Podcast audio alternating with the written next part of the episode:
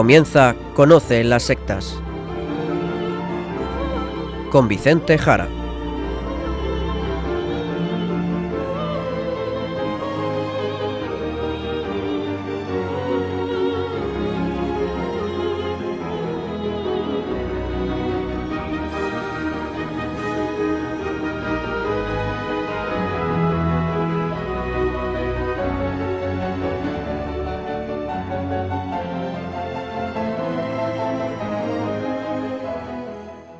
Buenas tardes, queridos amigos de Radio María. Empieza en estos momentos Conoce las sectas, el programa de sectarismo de Radio María España dirigido y realizado por la RIES, la Red Iberoamericana de Estudio de las Sectas. Quien les habla, y como encargado por la propia RIES para su dirección, Vicente Jara. Y también con todos ustedes junto a mí, Izaskun, Izaskun Tapia Maiza. ¿Qué tal? ¿Cómo estamos? Muy buenas tardes a todos. Pues estoy muy bien, gracias a Dios. Pues directamente, Izascu, nos vamos al sumario del programa de hoy.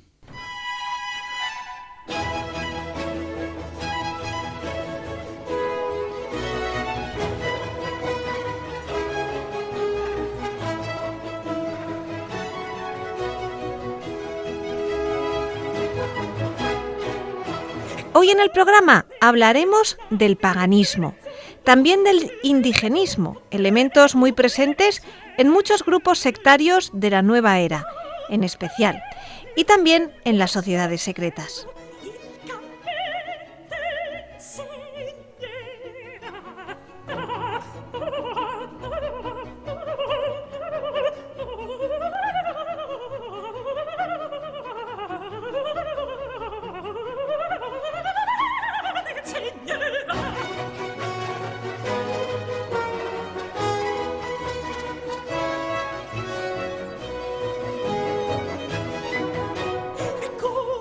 Aprovechando que se está celebrando el sínodo sobre la Amazonía, donde ciertos aspectos sobre paganismo e indigenismo se están tratando, y también que hoy, curiosamente, es el día 12 de octubre, memoria de aquel 12 de octubre de 1492, donde comenzó la gran gesta evangelizadora cristiana en América y el mensaje dado por Jesucristo de ir a todo el mundo llevando el Evangelio adquirió una resonancia nunca antes vista, amén del salto desde América hasta Asia vía Filipinas, hemos querido centrar hoy el programa en la fuerte presencia del rebrotar del paganismo en las sectas, en el ámbito de la nueva era y también en las sociedades secretas. Y junto al paganismo, el indigenismo, que veremos ahora que están muy unidos, siendo distintos. Pues así es. Vamos a intentar dar algo de luz sobre estos temas tan habituales hoy, pero de los que creemos conviene conocer algunas cosas para no quedarnos confundidos.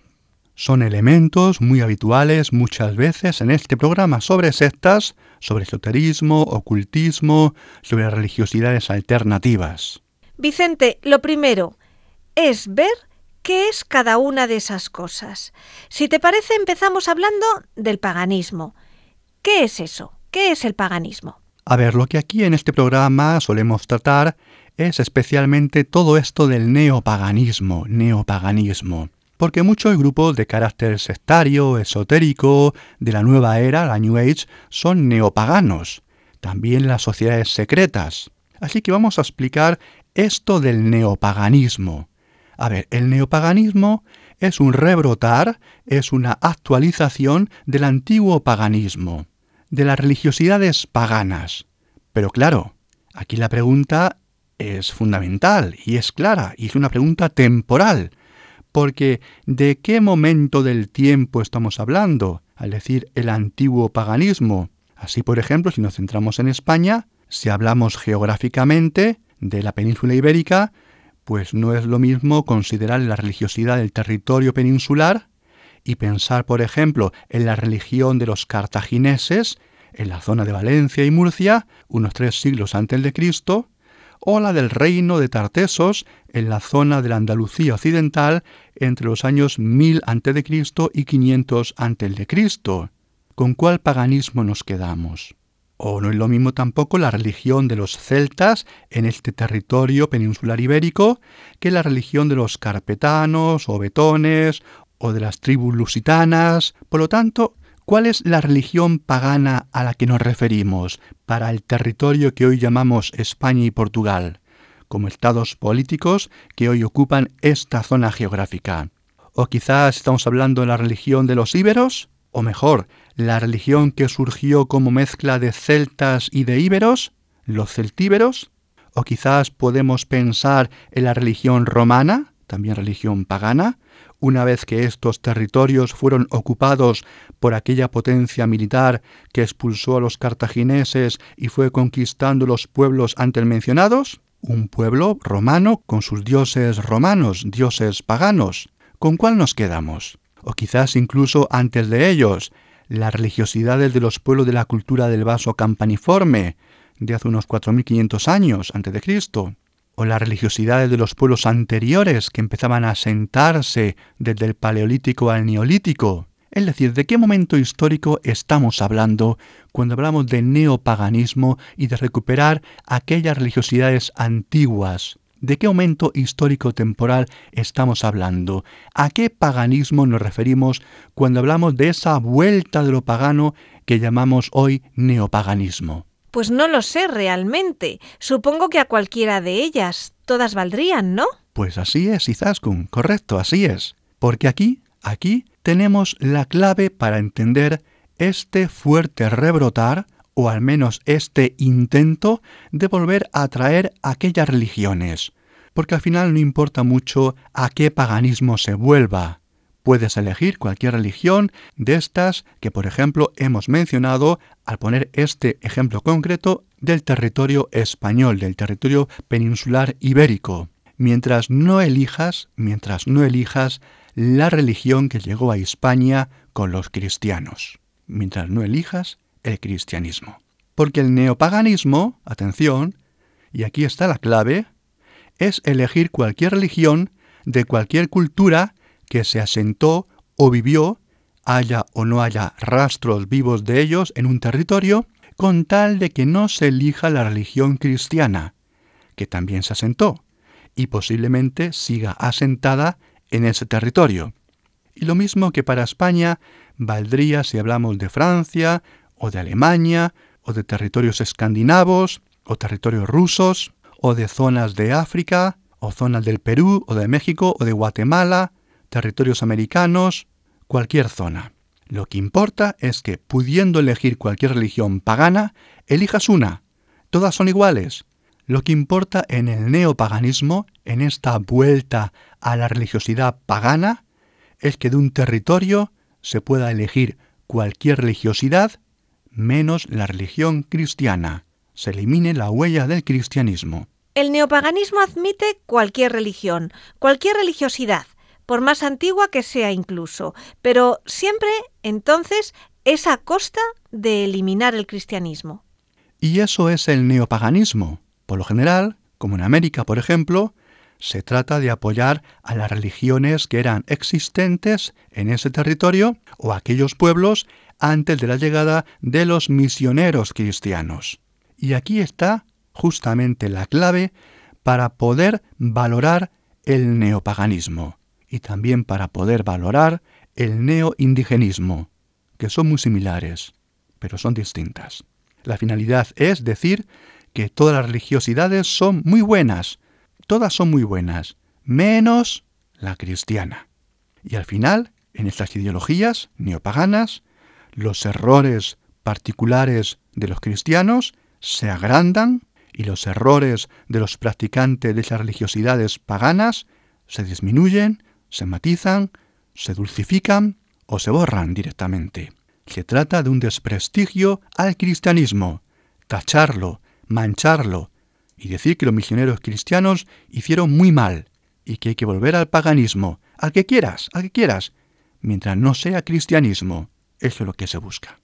Lo curioso, lo curioso es que siempre que sepamos, todos los pueblos, todas las tribus, pues continuamente se han mezclado, más o menos, han luchado entre ellas, han impuesto sus culturas y sus religiones, casi siempre por la fuerza de las armas, con mucha mayor rudeza, mucha mayor saña y mucha mayor violencia y crueldad que la religión llevada por los misioneros cristianos, una religión que no podía hacer alarde de violencia, hablando precisamente de un Dios que es amor, el Dios cristiano, que ha dado la vida por aquellos a los que pretende evangelizar. Por lo tanto, si algo podemos decir del cristianismo, es que han sido sus misioneros los más pacíficos de todos los propagadores de cualquier religión que haya existido o exista.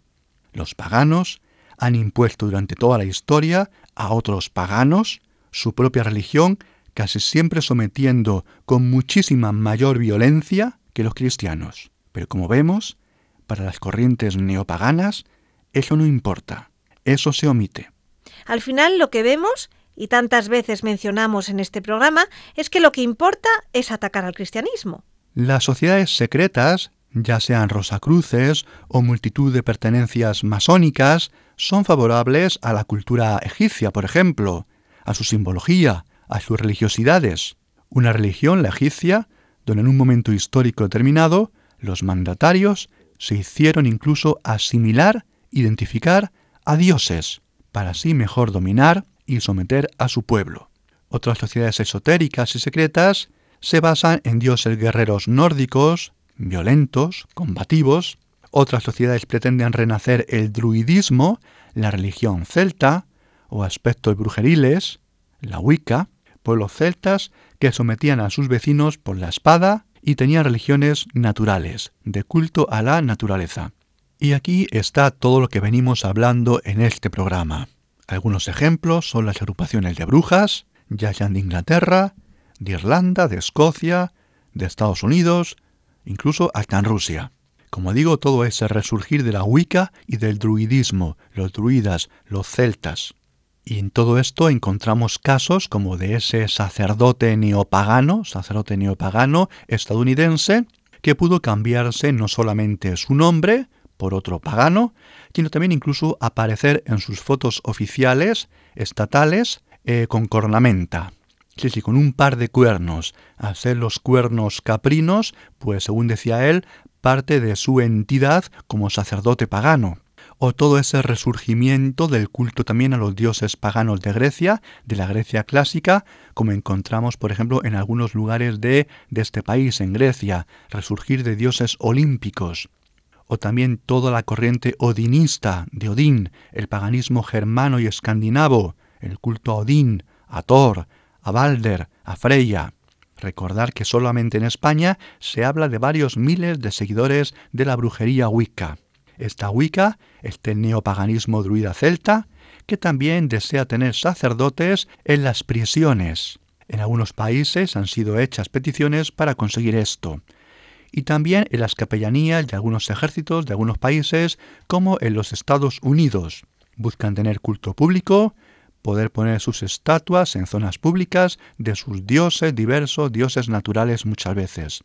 Y por supuesto también poder llegar a los niños, tener un lugar en la formación de los más pequeños, Así, por ejemplo, ya existe como material escolar, formación escolar en las Islas Británicas, el conocer la Wicca y, por supuesto, toda esa cultura más o menos romántica y en buena parte pues un invento poco histórico de todas esas religiosidades y mistificaciones druídicas y celtas.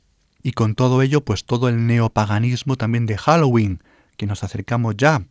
Una fiesta pagana que intenta sustituir a la fiesta cristiana en las sociedades cristianas, incluso una fiesta lamentablemente apoyada por muchos colegios religiosos católicos, que en lugar de hacer una fiesta con los niños de disfraces basada en el cristianismo o en los santos, pues estos colegios cristianos, lamentablemente, están apoyando corrientes contrarias al cristianismo, o también en los colegios estatales que pagamos todos con nuestros impuestos, donde se está difundiendo cada vez más esta fiesta pagana, o el renacer también de otras fiestas, por ejemplo la fiesta de San Juan, dándole un sentido también pagano, o llamar a la Navidad la fiesta del solsticio de invierno, etcétera, etcétera. Y ya en las zonas americanas, pues todo ese rebrotar del neopaganismo indigenista, el culto sobre todo a la naturaleza. Y aquí tenemos sobre todo los líderes comunistas, como no, de aquellas zonas americanas, opuestos al cristianismo, pero favorables a otras religiones, ellos que son tan comunistas, tan ateos, contrarios al cristianismo, pero favorables a estas religiosidades. Por ejemplo, Venezuela o Bolivia, donde tenemos a Evo Morales, que está de hace tiempo intentando implantar fuertemente el culto neopagano o indigenista, él que es un gran adorador de la Pachamama, aunque sea, como digo, comunista. Un líder muy crítico con los obispos católicos, pero favorable, como no, a los cultos anteriores al cristianismo. Son esas ofrendas a la Madre Tierra, con sus sacerdotes diversos, ya sean aymaras, los calawaya o de cualquier otra tribu o etnia. Un neopaganismo donde sus rituales, su encuentro con lo divino, en gran parte está basado en el uso de sustancias alucinógenas, como la ayahuasca, el yayé, el peyote, setas alucinógenas, todo un narcoturismo a que se apuntan muchos europeos y muchos americanos para alucinar drogados y encontrarse con la divinidad, un chamanismo basado sobre todo en drogarse para flipar y encontrarse con la madre tierra, dicen ellos. Madre tierra sobre la que al final uno acaba vomitando de tal chute que se han metido dentro. O es también, por ejemplo, la iboga o la droga mágica de las ceremonias de iniciación y los rituales africanos del África occidental. Y siguiendo con ejemplo de este neopaganismo o neoindigenismo, pues no podemos olvidar que el propio nazismo o nacionalsocialismo de Hitler incluso creó su propia entidad o red neopagana para, como no, atacar y acabar con el cristianismo, la famosa sociedad Anenerve, que empezó recogiendo y exaltando la cultura germana pagana, las tradiciones alemanas y pretendía instaurar una nueva religión en Alemania, y con la conquista del mundo, un mundo ario, una religión aria, una religión pagana. Era esa creación siempre soñada por Heinrich Himmler, comandante en jefe de las SS, un creyente en el ocultismo y el esoterismo. Hitler creía en esas fuerzas oscuras y pretendía dominarlas para dominar el mundo. El paganismo oscuro del nazismo de Himmler, de cuño neopagano y, como no, de nuevo, como siempre vamos viendo, de nuevo anticristiano. Las mil caras del neopaganismo y del neoindigenismo, vamos citando, todo un cúmulo cuyo fin es acabar con la religión cristiana. Vicente, si te parece, para ir unificando todo, y que ya lo has ido citando varias veces, ¿qué es entonces el neoindigenismo? Bien, pues el neoindigenismo es un concepto más amplio que el neopaganismo, porque si el paganismo se centra en lo religioso, el indigenismo es mucho más amplio, engloba no solamente lo religioso, sino toda la cultura. Aquí lo que tenemos en el neoindigenismo es, por lo tanto, un desprecio a todo el conjunto de valores venido con el cristianismo, lo que podemos llamar los valores occidentales. Es un desprecio de la cultura europea occidental, cultura sobre todo cristiana, sus logros artísticos, literarios, científicos y técnicos, aunque por supuesto los utilicen. Yo uso todos esos logros, pero te desprecio por haberlos logrado. Eso hacen los ideólogos neoindigenistas. Todo un programa cultural, el neoindigenismo, todo un programa religioso, el neopaganismo, para acabar con el cristianismo y los valores culturales cristianos. Y cuidado, y cuidado, que yo estoy a favor, lo he dicho en varios programas, como no, a favor de la libertad religiosa que cada cual crea lo que quiera. Libertad religiosa. Este principio es fundamental en el cristianismo. Fundamental. La opción religiosa de cualquier persona es algo libre. Siempre tiene que haber libertad religiosa. Cosa, mira por dónde, que no podemos decir lo mismo que se aplique a los cristianos en todo el mundo.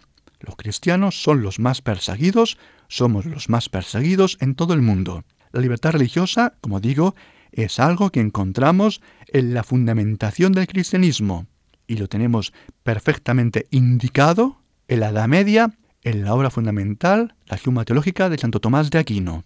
Allí Santo Tomás de Aquino, al tratar el tema de libertad religiosa, se pregunta si se puede imponer la religión cristiana a otra persona por la fuerza, Y dice que no, porque la creencia religiosa cae dentro de la voluntad, y la voluntad no puede ser obligada por la fuerza.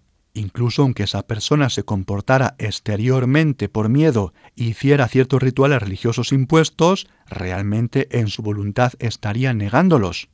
Por lo tanto, no se puede, dice Santo Tomás de Aquino. Libertad religiosa.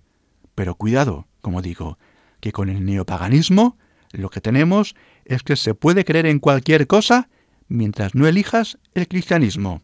Se tolera toda cultura en el neoindigenismo, pero no a la cultura cristiana. Pues ahora seguimos. Pasamos ahora a escuchar un poco de música.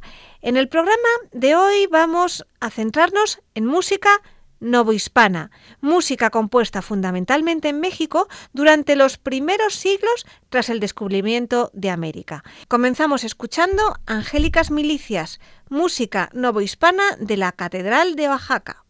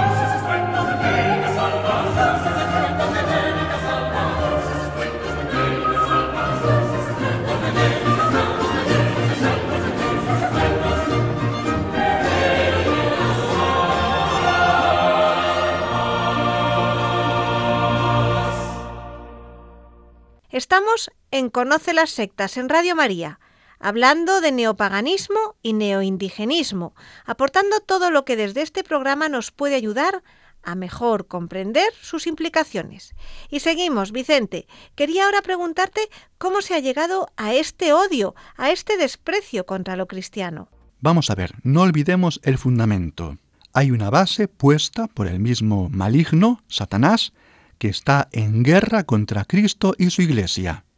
Y esto, esta lucha durará por siempre, hasta el final de los tiempos. Y en esa lucha seguimos.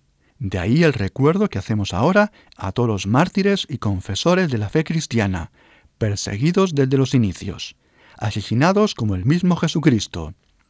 Nos encontramos, por lo tanto, en una lucha contra los poderes del mal y del maligno. Y aquí en esta lucha el diablo busca aliados que tienen un odio visceral contra todo lo que huela a cristiano. Pues hablemos de ello. Pues tenemos por un lado un ataque del de dentro del mismo Occidente contra la cultura cristiana y por parte de pensadores de orientación socialista marxista y también por otro lado de orientación socialista nacionalista, la extrema izquierda y la extrema derecha. Antes hablamos de Himmler y del paganismo de extrema derecha es el mito romántico de la extrema derecha basado en la raza, la raza, el nazismo, la raza. La raza es eso, la tierra, lo pagano, ¿de acuerdo? Y por otro lado tenemos el socialismo de izquierdas, basado en la lucha de clases y la explotación, donde consideran ellos que el occidente cristiano es el opresor del resto de pueblos y culturas. Y antes que todo este socialismo de derechas y de izquierdas, también hay otros elementos previos. Es ese mito romántico del pensador francés Rousseau, Jean-Jacques Rousseau. Hablamos del mito del buen salvaje. Es la creencia, falsa creencia, de que las personas, pues dejadas sueltas, sin la cultura, sin la civilización, pues son mejores, son más buenas, son más felices. Dicen ellos que la civilización solamente trae problemas y corrompe. Bien, esto es un mito el llamado mito del buen salvaje. Pero cuidado, que hoy sabemos está muy arraigado. Es toda esa vuelta a lo natural, comer sano, comer natural, pero incluso nada de carne ni pescado, es todo ese animalismo, es el ecologismo como ideología extrema, es dar a luz sin médicos, sin medicinas, no vacunar a los niños, o incluso, pues como algunos dicen, no tener ni niños porque contaminan, vivir en el campo, dejar la ciudad, ahí cada uno con su huerto, cada uno en su tribu. Y aquí tenemos las corrientes también de las ecoaldeas, esas aldeas ecológicas de las que hablamos hace un año más o menos, que como vimos pueden generar sectas en su funcionamiento, con ese funcionamiento aislado, y se da la tiranía de los líderes es pensar en un idílico paraíso de los indígenas antes de que llegaran los europeos cristianos, pero esto tiene mucha fuerza hoy en día. Eh, así es, claro, pero es que se basa en algo falso, como decimos. Se trata de imaginarles como pueblos felices, pueblos incorruptos, pueblos maravillosos y idílicos, y decir que la maldad está en la civilización, y encima en la civilización cristiana. Pero claro, es que si la civilización es mala, es que hasta la propia agricultura del neolítico es civilización, o la alfarería, o el dominio del fuego. Sería al final llevar al ser humano pues al estado prácticamente de los monos, puros animales. Pero vamos a ver, es que incluso hay corrientes de izquierda que llegan hasta este punto. De ahí toda esa corriente, como decimos, de dar derechos humanos a los animales, a los monos. Por otro lado, los pueblos indígenas, o mejor, menos desarrollados, no son sociedades idílicas ni felices, Decir esto es engañar, porque no se muestran las dificultades de la vida sin los adelantos científicos y técnicos. No te dicen que las mortandades son terribles, enormes, que la mayoría de niños y mujeres mueren al dar a luz, que las enfermedades arrasan pueblos enteros, que se basan en sus relaciones en el dominio y la crueldad del entorno natural, el vivir en el miedo del entorno natural, miedo a ser comido por un animal depredador, de ser asesinado por otra tribu, etc de ser raptada la mujer y violada, llevada a otra tribu, o los infanticidios, tan habituales en muchos pueblos indígenas. En fin, un mundo muy salvaje y obviamente nada idílico, nada paradisiaco. No se puede pensar los pueblos ancestrales como si fueran vidas maravillosas, sino son vidas con muchísimos problemas, muchísimos. Pero muchos occidentales que están a favor de todo este indigenismo Mira por dónde no se privan de ir a médicos, o de usar teléfonos, internet, viajar en avión. Ya quisiera yo llevarles a una isla y ver cómo se manejaban. Por lo tanto, se desprecia la civilización occidental, pero al final viviendo con el lujo de ella. Aquí lo que se ve es que hay una doble moral. Lo que aquí tenemos es, sobre todo, mucha hipocresía, mucha hipocresía de estos ideólogos neoindigenistas y neopaganos, y además solo porque existen ciudades, civilización desarrollada, ciencia y técnica desarrolladas, todos estos ideólogos del neoindigenismo y del neopaganismo pueden vivir como pseudoindígenas neopaganos, solamente porque hay civilización. Incluso estos ideólogos neoindigenistas neopaganos dicen que a esas tribus que existen no hay que contactarlas, no hay que contaminarlas, no hay que llevarle la civilización, no hay que evangelizarlas, que continúen así, dicen ellos. Es decir, intentan que sigan como están y que no tengan contacto con otros pueblos, sobre todo si son cristianos, y no puedan usar todos los adelantos técnicos que ellos, ideólogos, sí utilizan, incluso como neopaganos y como neoindígenas. Ellos pueden volar en avión y hablar por teléfono, ir al médico y acudir a la zona de indígenas pero los indígenas no pueden salir de su estado. Al final, lo que tenemos es que se utiliza a esas personas como una reserva, como una cárcel, como un zoológico humano. Los antropólogos de corte neomarxista propugnan para que esas personas no salgan de esas condiciones y según ello no se contaminen, no se manchen. Pero eso sí, que se queden ahí como un zoológico humano para poder ser estudiados. Y volviendo al mito del buen salvaje, digamos otra cosa, porque más que ese mito del buen salvaje, habría que recordar lo que cuenta otro autor, muy contrario, en concreto William Golding. Y estoy hablando de su novela tan famosa, la novela El Señor de las Moscas. El señor de las moscas, que mira por dónde hace referencia a Belcebú, el señor del mal, el maligno, Satanás. Esta novela de William Golding, El señor de las moscas, muy recomendable, trata de un grupo de niños británicos que acaban tras un accidente en avión en una isla desierta, sin adultos, niños entre 6 y 12 años, modelos por lo tanto de niños apenas sin civilizar, y allí en la isla tendrán que cuidarse, organizarse y sobrevivir. Esta novela va mostrando como un grupo de niños en la soledad de una isla, pues al final mira por dónde no se comportan de manera tan bondadosa, como niños buenos, sino que explican una inesperada maldad en muchos de sus comportamientos.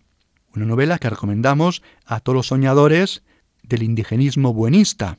Recordemos algunas frases magistrales de la novela, como por ejemplo aquella en la que, ante una tragedia cometida, se preguntan, ¿qué es lo que somos? ¿Personas? ¿Animales? ¿O somos salvajes? Otro fragmento, donde la vida es vista como una fiesta, sobre todo al principio, donde dicen, es nuestra isla, es una isla estupenda, podemos divertirnos muchísimo hasta que los mayores vengan por nosotros. Pero claro, eso irá cambiando. Así, uno de los niños dirá lo siguiente, Piggy, me da miedo, y por eso le conozco. Si alguien te da miedo, le odias, pero no puedes dejar de pensar en él. O esta otra frase de la novela, su mente estaba llena de recuerdos, los recuerdos de la revelación al acorralar aquel jabalí combativo, la revelación de haber vencido a un ser vivo, de haberle impuesto su voluntad, de haberle arrancado la vida, con la satisfacción de quien sacia una larga sed. Es por lo tanto la vida silvestrada de unos niños, convertidos en violentos, por la propia violencia de la naturaleza, la violencia del miedo, la desesperación, el miedo de la noche y las fieras, las dudas entre ellos, la inseguridad, en definitiva, el pecado original siempre, siempre presente. Por lo tanto, nada de buenismo de los indígenas y no huyamos de la civilización pensando que vamos a entrar en una especie de jardín paradisíaco. Todo, todo, todo lo contrario. Porque también, como nos recuerda el libro de Génesis en los inicios, lo primero que nos cuenta el relato del Génesis es un asesinato. Asesinato de los hijos de Adán y Eva. Caín matando a su hermano Abel. Por lo tanto, menos buenismo indigenista y neopagano. Al final, lo que nos cuenta el Génesis es que la salvación, la salvación solamente se encontrará en Jesucristo, en Jesucristo. La salvación solamente está en el cristianismo. No hay otra, no hay otra salida. Solamente el pecado de Caín podrá ser restituido por Jesucristo, y lo mismo para todos los seres humanos. También con todo esto está todo ese culto a la naturaleza. Dinos algo de esto. Sí, a ver, porque esto se aposenta sobre la creencia de que el cristianismo, la sociedad occidental, pues nos ha llevado al desastre, desastre de guerras mundiales, no ha conseguido un paraíso en la tierra como prometía la tecnología, sino que en lugar de llevarnos a una utopía, nos ha llevado a lo contrario, a una distopía. Por lo cual ellos dicen que hay que alejarse de todo esto y volver al campo, volver a la naturaleza, volver al seno materno y caliente de esa madre naturaleza. Es un pensamiento romántico de potencial lo neopagano, la religión celta o wicca, los druidas, religiones germanas, incas, mayas, aztecas, religiosidades animistas, del dios sol, la diosa luna, el dios río, el dios aire, el dios de las plantas, etc. Dioses naturales. Una naturaleza endiosada para poder respirar un aire limpio, no un aire contaminado de la ciudad. Es como vemos una idealización de la vida rural, pero es que esta vida rural no existe, no existe. Esa vida rural no es idílica, y solamente es idílica con todos los recursos técnicos que hemos conseguido. Un ser humano en el campo es un pobre hombre, es un pobre hombre. Puede pasarlo bien cuando va acompañado de tecnología, pero claro, es que entonces es un turista, que encima va al campo, pero un campo de aquella forma, un campo regulado, con vallas, donde se han quitado alimañas, donde hay un cierto control, se han eliminado fieras. Ir al campo Ir al campo realmente es aparecer en el campo y no saber lo que hay a tu alrededor. y tú formar parte de ese ecosistema y de esa cadena alimenticia. Lo otro, ir al campo controlado, es hacer turisteo campestre con tus botas especiales, tu ropa antiviento, brújula, teléfono inteligente y un montón de comida. Eso no es ir al campo, eso no es vida rural. Ir al campo de verdad es realmente morirse en cuatro días, o si no, empezar a construir una civilización y así llegar a donde estamos. Por lo tanto, cuidado con la idealización del campo. Así que menos mito rural y menos idealización del campo y de los territorios no controlados o dominados por la civilización. Pero sigamos con más influencia de las citadas a la hora de explicar cómo hemos llegado a este punto. Porque hay muchos autores en toda esta ensalada. Aquí también se juntan promesas de vuelta a lo salvaje y a lo dionisiaco, y aquí citamos al filósofo Nietzsche, o esa psicología de arquetipos ancestrales, ancestrales de Carl Jung, o también la creencia de Mircea Eliade, que decía que el ser humano siempre sería un ser pagano, siempre necesitado de volver a su retorno a la naturaleza, al pago, al campo. También todo ese desarrollo antropológico y étnico de muchos expertos del siglo XIX y siglo XX, y también toda la antropología marxista, sobre todo de Godelier o de Milazur, de donde luego vendrán incluso todos los estudios de género y muchas cosas de hoy en día. Son esas teorías neomarxistas de adentrarse en las sociedades agrícolas antiguas y ganaderas antiguas menos desarrolladas para buscar lo que ellos llamaban el comunismo primitivo, modo de producción marxista en sociedades tribales, donde por supuesto, según ellos, según ellos, lo cual es muy poco científico y es falso, afirmaban que eran sociedades no patriarcales, sino sociedades matriarcales. En fin, como vemos, muchas ideas que hoy son habituales, ideologías muy actuales que arrancan de todos estos componentes ideológicos marxistas y también de la derecha romántica que al final lo que vemos es intentar acabar con el cristianismo y los valores cristianos occidentales. Se potencia lo matriarcal contra lo patriarcal, se potencia lo que no es cristiano, lo que es anterior, se potencia la diosa Madre Tierra contra el Dios Padre del que hablaba Jesucristo, porque no olvidemos que Jesucristo llamaba a Dios Padre, Dios Padre, haciéndolo el Señor el Padre nuestro. Bien, pues todo esto, como vemos, es atacar al cristianismo en sus mismas bases culturales. Uf, en fin, siempre un enemigo, siempre una obsesión, acabar con la civilización y la religión cristiana. Lo vamos viendo claro una y otra vez. Pues sí, así es, así es. Y dentro de estas corrientes está también la interculturalidad o estudio comparativo de las culturas, una especie de rama del saber, realmente una ideología desarrollada sobre todo en el siglo XIX y siglo XX, que viene a concluir pues que no hay culturas mejores que otras. Todas las culturas son iguales, dicen. Las culturas no se pueden comparar. Bueno, esto es lo que dicen ellos. Y es normal que lo digan porque, claro, el fondo es un fondo relativista. Son relativistas. Para estos estudiosos de la cultura no hay verdad, no hay norma, y no hay ninguna norma, no hay ninguna regla para medir, pues no podemos medir dos culturas y decir cuál es más o cuál es menos en tal o cual aspecto, y mucho menos en su conjunto. Dicen que no se pueden valorar las culturas, que las culturas son iguales. No se puede valorar su moral, sus creencias, el mejor o peor desarrollo de los individuos dentro de esas culturas. Nada. Pero mira por dónde, mira por dónde. Lo curioso es que para muchos de estos estudiosos, donde dicen que no hay cultura mejor que la otra, luego lo que te dicen es que mira por dónde si hay una cultura que es peor. Ya saben, la cultura cristiana. Todas las culturas son iguales, se pueden tolerar todas, se puede tolerar cualquier cultura, menos la cultura cristiana, menos la religión cristiana, menos los valores cristianos. Esa no se tolera. Se la soporta esperando acabar con ella y aniquilarla. Seguimos escuchando música novohispana, ahora música virreinal.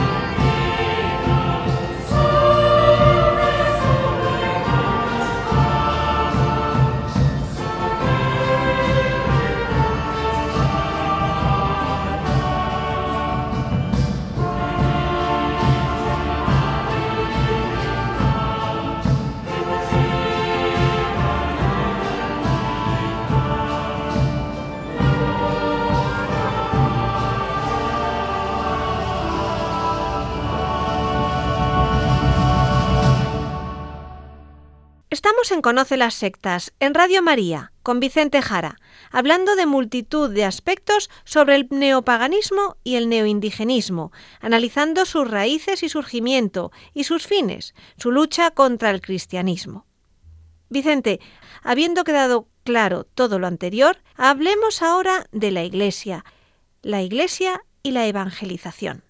Pues sí, aquí podemos citar muchos documentos. Vamos a ver, vamos a traer aquí algunos ejemplos menos conocidos, documentos magisteriales, por supuesto, pero no tan conocidos, para aclarar algunos temas de lo que estamos hablando y ahora desde la pastoral, desde la evangelización.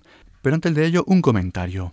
Porque solamente Occidente, solamente Occidente, este Occidente cristiano, ha podido cuidar la naturaleza, aprovecharla, dominarla, estudiarla, comprenderla y con mayor detalle y cuidado que ninguna otra civilización.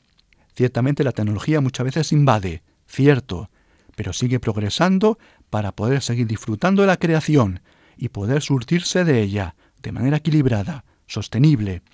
Porque cuidado, para el cristiano, la creación es criatura de Dios. El cristiano cree en Dios encarnado, en Jesucristo. Por eso da tantísimo valor a lo material a la creación, a lo creado. Sabe que la creación no es un Dios, pero es creada bella, creada buena por Dios. Por eso en el cristianismo es tan fundamental el cuidado de la creación, porque es una criatura divina. El cristiano no adora a la creación, no es un Dios, es una criatura de Dios, ¿de acuerdo? Pero es la civilización cristiana, con su ciencia, con su técnica, es la que más ha prosperado, es la que mejor cuida, en la que mejor estudia, en la que mejor sostiene la creación, en la que mejor respeta a la propia creación, porque es criatura de Dios. Bien, pues ahora sí, recojamos algunos fragmentos de documentos magisteriales de la Iglesia, por ejemplo, el documento Iglesia en África, Iglesia en África, del año 1995, exhortación apostólica posinodal del Papa San Juan Pablo II. Y allí podemos leer lo siguiente. Considerado como el primer paso en la misión de la Iglesia hacia los paganos, la narración de la visita de Pedro bajo el impulso del Espíritu Santo a la casa de un pagano, el centurión Cornelio. Hasta ese momento el Evangelio había sido proclamado sobre todo entre los hebreos. Después de haber dudado no poco, Pedro, iluminado por el Espíritu, decidió ir a la casa de un pagano. Cuando llegó, tuvo la grata sorpresa de ver que el centurión esperaba a Cristo y el bautismo. Así comenzó la misión de la Iglesia, adyentes, cuyo principal heraldo sería Pablo de Tarso. Y también dice lo siguiente este documento, valorando el intento de los pueblos africanos con sus religiosidades naturales de intentar, como pueden, acceder a Dios, pero claro, sin ocultarles sin negarles la verdad completa que está en la propuesta cristiana. El sínodo ha visto la urgencia de proclamar en África la buena nueva a millones de personas todavía no evangelizadas. La Iglesia respeta y estima ciertamente las religiones no cristianas profesadas por numerosísimas personas en el continente africano, porque constituyen la expresión viva del espíritu de amplios sectores de la población, aunque ni el respeto ni la estima hacia estas religiones ni la complejidad de las cuestiones planteadas implican para la Iglesia una invitación a silenciar ante los no cristianos el anuncio de Jesucristo. Al contrario, la Iglesia piensa que estas multitudes tienen derecho a conocer la riqueza del misterio de Cristo, dentro del cual creemos que toda la humanidad puede encontrar, con insospechada plenitud, todo lo que busca a tientas acerca de Dios, del hombre y de su destino, de la vida y de la muerte, de la verdad. Por lo tanto, evangelizar, llevarles a Jesucristo, valorando lo bueno que tengan en su cultura, y dejando a un lado lo que no sea bueno. No podemos decirles, no, quedad con vuestros dioses tribales y animistas, que eso está muy bien. No, eso sería engañarles, sería mentirles, sería dejarles sin la verdad completa, que solamente está con Jesucristo. Sería una traición a Dios y también una traición a los africanos. También este texto comenta cómo los católicos tienen que tener cuidado de asumir cosas de esas religiosidades, tienen que formarse bien, tienen que conocer dónde pisan, No vale asimilar cualquier cosa de otra cultura. Cuidado, cuidado. Bien, pues nos vamos a un documento similar, esta vez del Papa Benito XVI, la exhortación apostólica posinodal Afrique Munus. Afrique Munus, es decir, el compromiso de África, del año 2011. Y allí podemos leer lo siguiente. Se percibe hoy un cierto recrudecer de la hechicería. Renacen los temores y se crean lazos de sujeción paralizante. Las preocupaciones sobre la salud, el bienestar, los niños, el clima, la protección contra los malos espíritus llevan en ocasiones a recurrir a prácticas tradicionales de las religiones africanas que están en desacuerdo con la enseñanza cristiana. El problema de la doble pertenencia al cristianismo y a estas religiones sigue siendo un desafío. Para la Iglesia en África es necesario guiar a las personas a descubrir la plenitud de los valores del Evangelio mediante la catequesis y una profunda inculturación. Similarmente, si nos vamos a un texto esta vez de Asia, Iglesia en Asia del año 1999 de San Juan Pablo II, encontramos este otro fragmento. En casi todas las naciones de Asia hay numerosas poblaciones aborígenes, algunas de las cuales en el nivel más bajo de la economía. El sínodo destacó en varias ocasiones que los indígenas o los miembros de las tribus a menudo se sienten atraídos por la persona de Jesucristo y por la Iglesia, comunidad de amor y servicio. Aquí se abre un campo inmenso de acción en la educación y la salud, así como en el ámbito de la promoción de la participación social. La comunidad católica debe intensificar el trabajo pastoral entre esas personas. Y un documento similar del mismo año, 1999, texto para América, Iglesia en América, podemos leer lo siguiente. La evangelización se hace más urgente respecto a aquellos que viviendo en este continente aún no conocen el nombre de Jesús, el único nombre dado a los hombres para su salvación. Hechos 4:12. Lamentablemente, este nombre es desconocido todavía en gran parte de la humanidad y en muchos ambientes de la sociedad americana. Baste pensar en las etnias indígenas aún no cristianizadas o en la presencia de religiones no cristianas como el Islam, el budismo o el hinduismo, sobre todo en los inmigrantes provenientes de Asia. Por lo tanto, como conclusión, como dicho, se trata de llevarles a Jesucristo, no de asumir el paganismo. Se trata también de ver los elementos buenos, adecuados, que hay ahí en sus culturas, porque lo que sea bueno viene de Dios, pero rechazando lo que sea malo o inadecuado. Y sabiendo que en todo esto de la inculturación, como hemos visto hoy, al tratar del tema del neopaganismo y del neoindigenismo, en la Iglesia Católica no hemos de olvidar que hay corrientes subterráneas, corrientes subterráneas, como hemos visto, que están usando estas ideas como ideologías para atacar y destruir a la Iglesia Católica. No seamos los cristianos tan tontos y recordemos aquello que nos dijo Jesús, que los hijos de las tinieblas son más listos y astutos que los hijos de la luz. Así que seamos sencillos como palomas, pero también astutos como serpientes. Y para acabar, sigamos citando la Biblia porque allí en el libro de los Hechos de los Apóstoles se nos relata un momento de la vida de San Pablo, estando en Éfeso, donde predica a los judíos, también a los paganos, donde se atiende a los enfermos, se ayuda a las personas, pero también se predica a Jesucristo, ambas cosas, obra de misericordia materiales y obra de misericordia espirituales. incluso San Pablo hizo algunos exorcismos. Y ante ese portento de los exorcismos, algunos quisieron hacerlo también, sin bautizarse, sin ser cristianos, y querían por su cuenta expulsar demonios usando el nombre de Jesucristo, diciendo por el poder de Jesucristo el que predica Pablo. Y los demonios respondieron, a Jesús lo conocemos, también sabemos quién es Pablo, pero tú no eres nadie. Y entonces los endemoniados, dice el texto de los Hechos, dieron una paliza casi de muerte a aquellas personas. Y esto se supo en toda la comarca, el poder de Jesucristo, la fuerza de la predicación de San Pablo, y entonces muchos más se convirtieron. Y dice el texto que muchos paganos, practicantes de la magia, llevaron sus libros y los quemaron delante de todos, y al parecer fueron muchísimos, muchísima quema de libros y prácticas mágicas.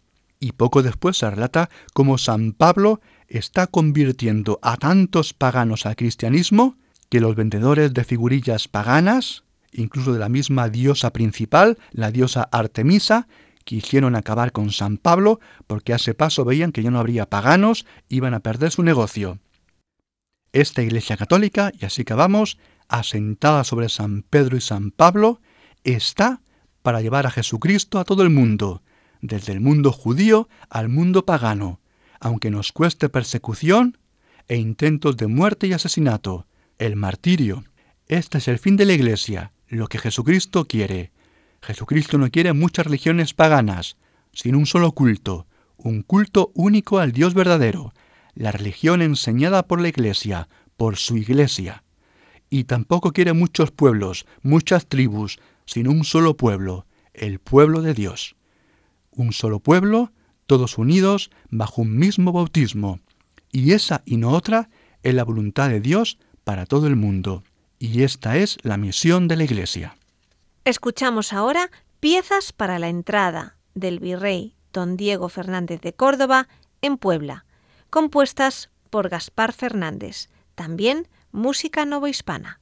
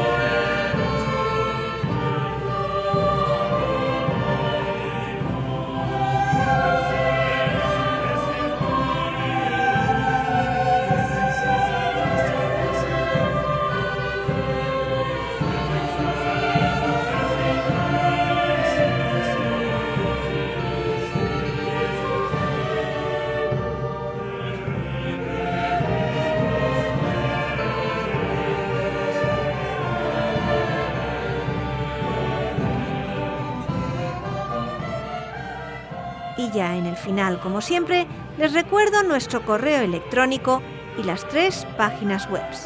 El correo electrónico es conoce las sectas La web de la RIES, la Red Iberoamericana de Estudio de las Sectas, es www.ries-sectas.tk, donde podrán suscribirse al boletín semanal de manera gratuita. La dirección del blog de la RIES es www.info-medio-ries.blogspot.com.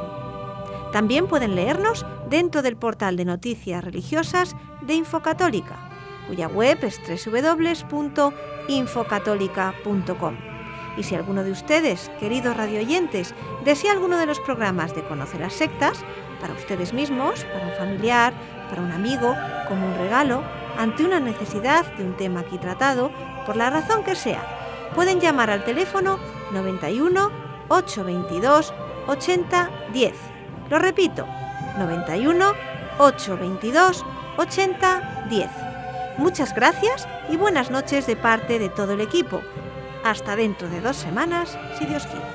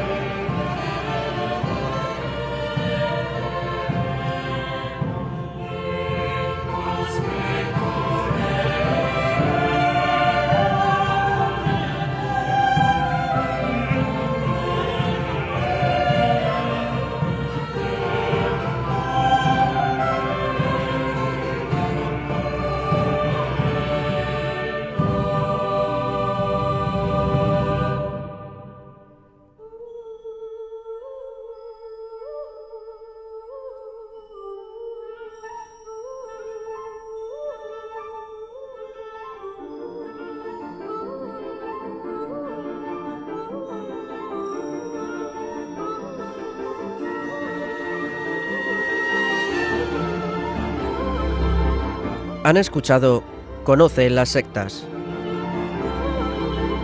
con Vicente Jara.